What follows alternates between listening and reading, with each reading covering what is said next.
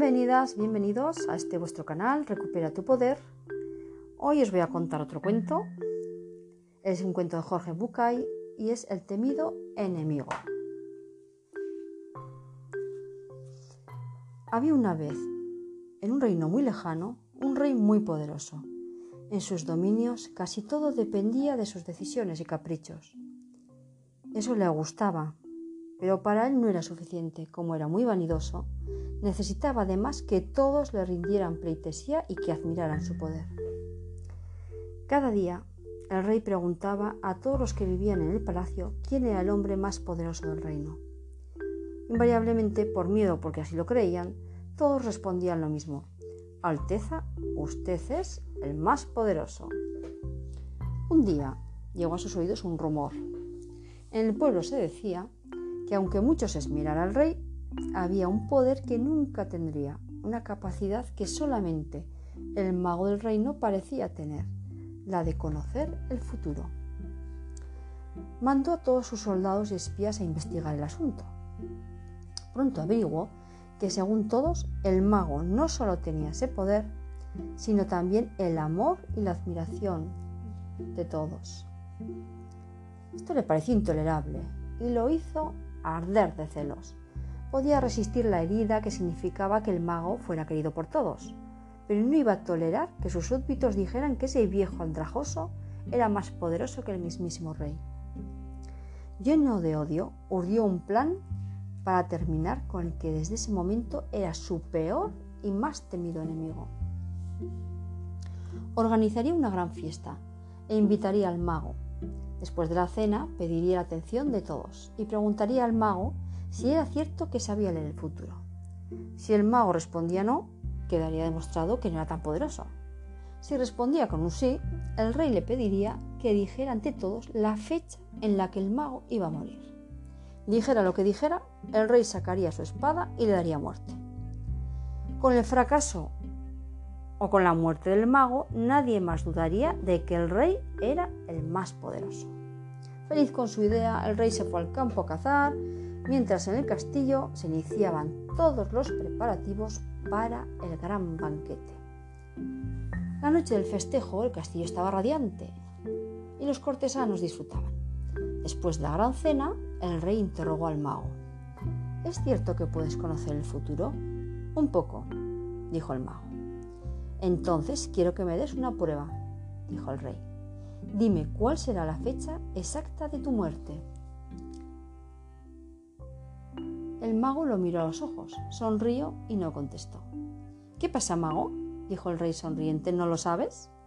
No es eso, dijo el mago. Es que no me animo a decir lo que sé. ¿Cómo que no te animas? dijo el rey. Soy el rey y te ordeno que me lo digas. Un tenso silencio inundó el salón real. Luego el mago miró al rey y dijo, no puedo precisar la fecha, pero sé que el mago de este reino morirá exactamente el mismo día que su rey. Durante unos instantes el tiempo se congeló. Un murmullo corrió por entre los invitados. El rey no creía en los magos ni en sus adivinaciones, pero no se animó a matar al mago por si acaso. Hacerlo tal vez significaría atentar contra su propia vida. Quizás su estrategia no era tan infalible como había pensado. Con un gesto confuso dio la vuelta en silencio y salió del salón rumbo a sus habitaciones. Pero mientras casi corría por los pasillos, una idea lo hizo temblar. ¿Y si algo le pasara al mago camino a su casa? De inmediato volvió sobre sus pasos y dirigió al mago Quédate a pasar esta noche en el palacio, le dijo. Quisiera consultarte algunas cuestiones reales que no puedo resolver solo. Por supuesto que era solo un pretexto. Lo que pretendía el rey era protegerlo para asegurarse de que nada le pasara a él mismo. Majestad, será un gran honor, respondió el mago con una sonrisa y una exagerada reverencia. El rey ordenó que acompañaran al mago hasta la habitación de huéspedes. Indicó asimismo que se le dijera todo lo que pidiera, que se le diera todo lo que pidiera y que se custodiara su puerta. Esa noche el mago durmió plácidamente en el estupendo colchón que había en el castillo. Pero el soberano, a pesar de su colchón, que era mejor todavía, aún no pudo conciliar el sueño. Pasaban por su cabeza toda clase de peligros que podían amenazar la salud del mago. Podría haberle caído mal la comida, podría resbalar al levantarse para ir al baño, una limaña podría escurrirse en la cama o tal vez podría ahogarse con el cojín. Cualquiera de estas cosas era una potencial amenaza contra la vida del rey. Muy temprano en la montaña, en la, mañana, muy temprano en la mañana, pálido y con enormes ojeras, el rey se personó en las habitaciones de su invitado. Jamás había consultado nada con nadie, pero ahora necesitaba un pretexto para mantener al mago bajo su custodia. Así que lo interrogó sobre su criterio en un dudoso asunto de asignación de tierras. El mago, que era muy sabio, le dio una respuesta acertada y justa. El rey alabó a su huésped, por su inteligencia y le pidió que se quedara un día más para consultarle otro asunto. Le aterrorizaba imaginar lo que podría pasarle fuera de palacio. Y así pasaron los días, las semanas, los meses. Cada mañana el rey iba hasta las habitaciones del mago para consultarlo y lo comprometía para un nuevo encuentro al día siguiente.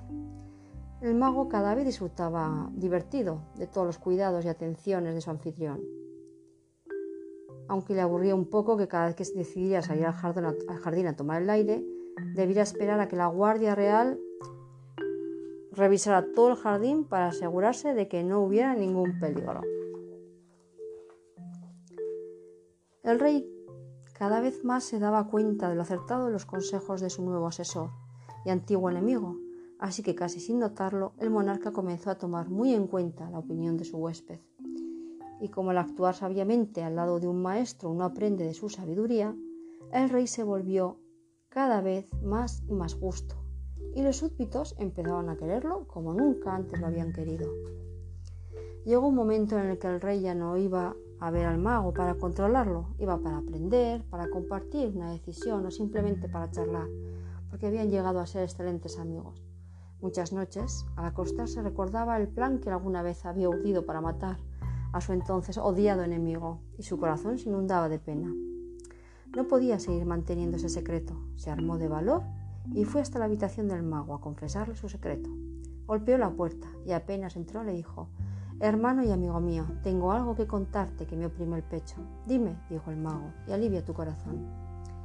Aquella noche, cuando te invité a cenar y te pregunté sobre tu muerte, no quería conocer tu futuro. En realidad planeaba matarte frente a cualquier cosa que me dijeras. Te odiaba porque todos te amaban. Estoy tan avergonzado. Ay, el rey suspiró profundamente y siguió. Aquella noche no me animé a matarte, y ahora que somos amigos y más que amigos, hermanos, me aterra pensar todo lo que hubiera perdido si lo hubiera hecho. Necesitaba confesarte esto para que tú me perdones o me desprecies, pero sin ocultamientos. El mago lo miró y le dijo, ven, caminemos un poco. Has tardado mucho tiempo en decírmelo, pero me alegra que, que lo hayas hecho, porque esto es lo único que me permitirá decirte que ya lo sabía. Cuando me, dijiste, cuando me hiciste la pregunta y acariciaste con la mano el puño de tu espada, fue tan clara tu intención que no hacía falta ser adivino para darse cuenta de lo que pensabas hacer. El mago sonrió y puso su mano en el hombro del rey. Como justa retribución a tu sinceridad, debo decirte que yo también te mentí. Inventé esa absurda historia de mi muerte y la tuya en el mismo día para darte una lección. Una lección que solo hoy estás en condiciones de aprender. Vamos por el mundo odiando y rechazando aspectos de los otros y hasta de nosotros mismos que nos parecen despreciables e inútiles. Pero si nos damos tiempo, terminamos dándonos cuenta de lo mucho que nos costaría vivir sin aquellas cosas que en un momento rechazamos.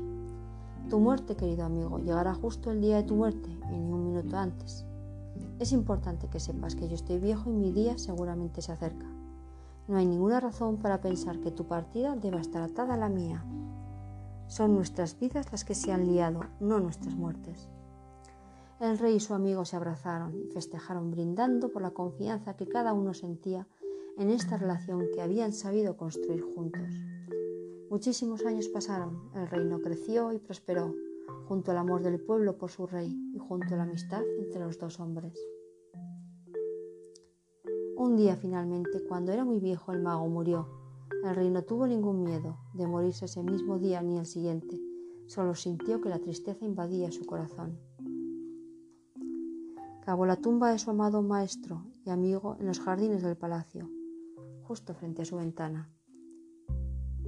De allí en adelante y a pesar de su ausencia física, la imagen y la voz del mago acompañaron al monarca.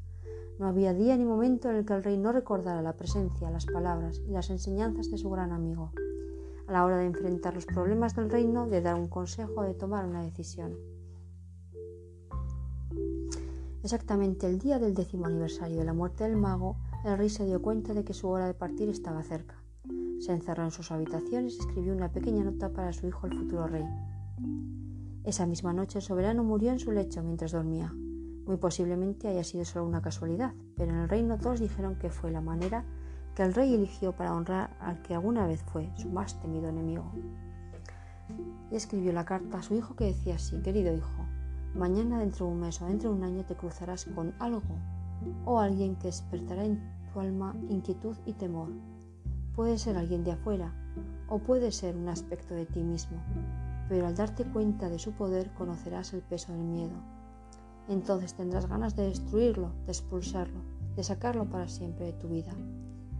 Hoy que mi final se acerca, te dejo este mi último consejo. No lo hagas.